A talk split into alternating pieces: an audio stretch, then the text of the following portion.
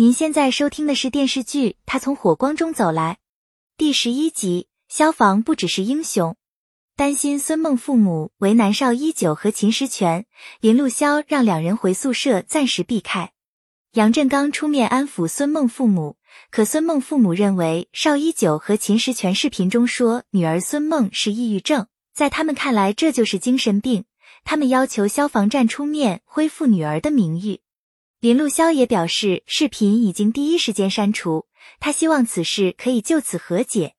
邵一九和秦时全不愿因为自己的所为连累消防站，两人还是决定出面解释。邵一九拿出手机证明孙梦曾经发过抑郁症诊断书，但是孙梦父母不认可，反而情绪越来越激动。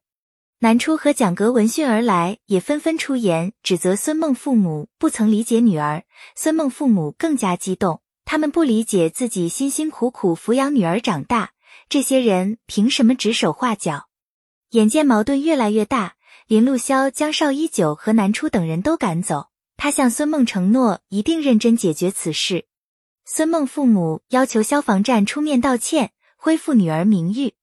林路潇只好在网络公开向孙梦父母道歉，并为站里消防员此前发表的不当言辞致歉。南初因为孙梦父母闹事而失落，他非常理解孙梦，也为他有那样的父母而难过。西固能理解南初，他能感受到南初必然有类似的经历。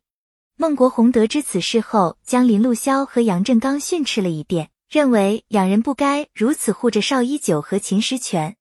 林路潇表示，一九和石全出问题，他负主要责任。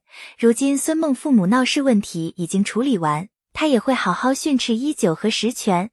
林路潇认为不该有任何问题都往基层压，这样以后基层工作无法开展了。孟国红认为，虽然此事他们委屈，但还是要严肃对待，让林路潇尽快将处理报告上交。邵一九和秦石全因为违规拍摄短视频，引发社会舆情，给消防站也带来不良影响。杨振刚和林路潇最终决定给两人警告处分。邵一九因为被处分而不满，他并不认为他发表的言论有错。秦时全也自责自己让邵一九发短视频，也从此事中感觉消防员和自己想象的不一样。他质疑自己或许不该来这里当消防员。邵一九和秦时全一直没回宿舍，于其磊担心两人，但是手机也联系不上两人。刘如意从监控中看到两人跑到楼顶上去了。杨振刚担心林路潇气愤之下训斥两人，抢先一步佯装生气，将一九十全带走教育。杨振刚指责邵一九和秦十全发视频针对群众的行为不对，因为此事连累林路潇背了黑锅。他教育一九和石全做事情要讲究方式和方法。孙梦已经去世，死者为大。他们身为消防员，不该对他的家人造成二次伤害。最后，杨振刚让一九和石泉在荣誉室反思一下错在哪里。邵一九在荣誉室看到了当年地震的学校，两人想起当初想当消防员的初心，也理解了杨振刚让两人在此反思的用心，决定日后不忘初心，好好成为一名优秀的消防员。林路潇带着一九和石全出警救援，报警的是一名男童，他妈妈的戒指掉进了下水道。得知孩子爸爸已经过世，一九和石全主动提出帮忙取戒指。林路潇看着一九和石全成功取出戒指，完成任务，内心对他俩的成长非常欣慰。回到消防站，林路潇向一九和石全讲述荣誉室特勤九条的来历。这些条例有一些是老队员总结的经验和教训，看似玩笑的规矩，也是他们认可的且严肃执行的规矩。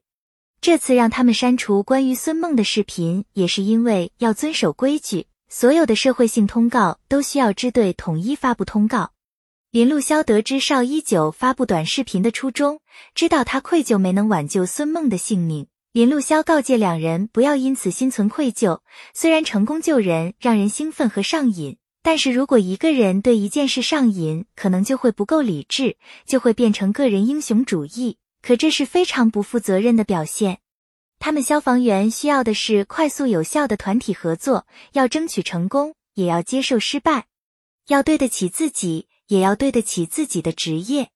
蒋格不满节目的配乐，可他找来找去，最后挑选的音乐竟然来自林启。他派遣助理前去找林启谈合作，经纪公司的马总替他一口答应合作，林启却直接拒绝。本系列音频由喜马拉雅小法师奇米整理制作，感谢您的收听。音频在多音字、英语以及专业术语方面可能会有不准确的情况，如您发现错误，欢迎指正。更多电视剧、电影详解音频，敬请订阅关注。